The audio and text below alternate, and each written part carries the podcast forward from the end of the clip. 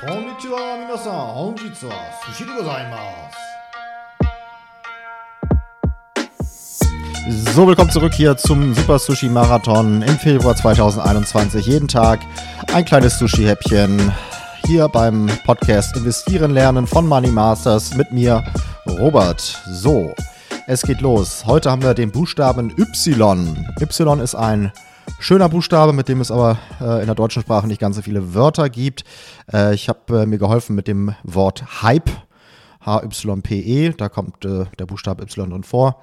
Ähm, ja, Hype ist ein ähm, schön knackiger Begriff. Es gibt auch einen Begriff, der vielleicht nicht ganz so knackig ist, ähm, der aber auch teilweise verwendet wird, nämlich irrationaler Überschwang. Äh, das ist übersetzt aus dem Englischen Irrational Exuberance und dieser Begriff wurde populär durch eine Rede des damaligen Vorsitzenden der US-Notenbank Alan Greenspan diese Rede hat er 1996 gehalten. So, und dann wurde der Begriff Rational Exuberance, rationaler Überschwang, nochmal verwendet, zum Beispiel bei Robert Schiller, der ein Buch geschrieben hat.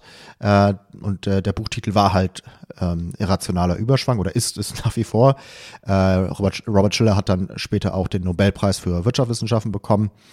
Ähm, so, Definition dieses Begriffs irrationaler Überschwang, ähm, in, uninformierter Marktoptimismus, der nicht auf Bewertung von Fundamentaldaten basiert, sondern auf psychologischen Faktoren. So.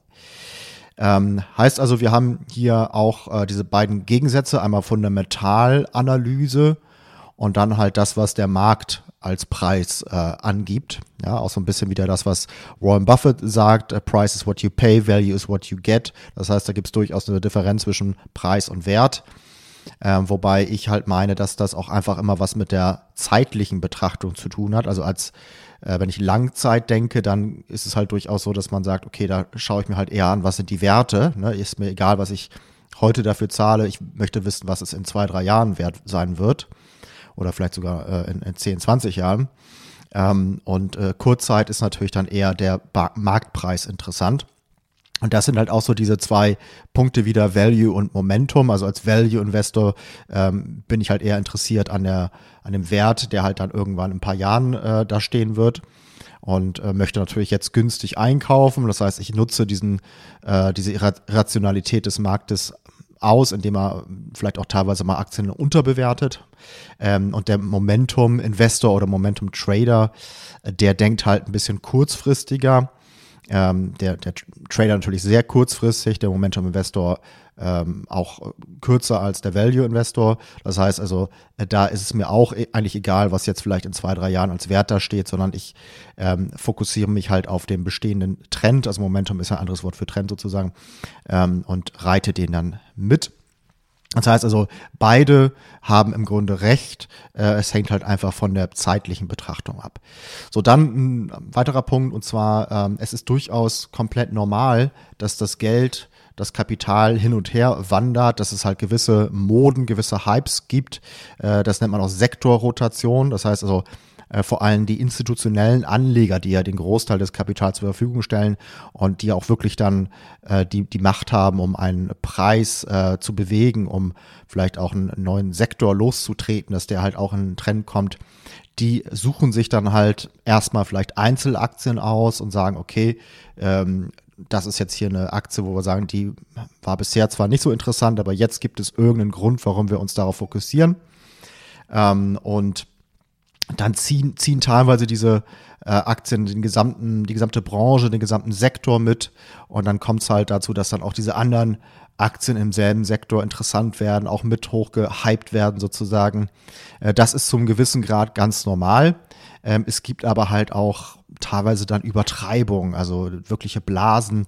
Ähm, Nochmal ein paar Beispiele. Tulpenmanie im 17. Jahrhundert, Bubble Economy in Japan, Ende der 80er, Dotcom-Bubble Ende der 90er, wo ja wirklich diese Internet-Aktien ähm, total irrational überbewertet wurden, weil man gesagt hat, okay, das ist jetzt hier äh, die große neue Mode, da müssen wir jetzt alle rein und ähm, ist natürlich dann auch geplatzt.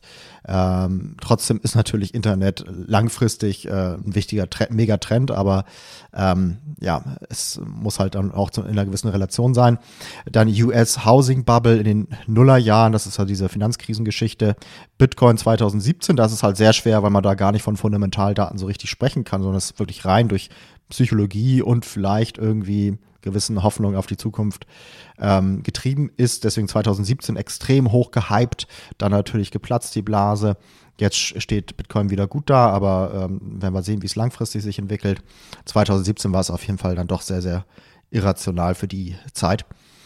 Ähm, das heißt also, kurzfristig ist der Markt durchaus sehr irrational, aber langfristig ähm, wird er dann halt doch effizient, weil er halt durch die Value-Investoren, die halt dafür sorgen, dass Aktien nicht zu sehr unterbewertet sind, ähm, effizient gemacht wird und dann halt auch durch die Momentum-Trader und Investoren, die halt dann ähm, erstmal halt natürlich dann schon den äh, Preis hochtreiben.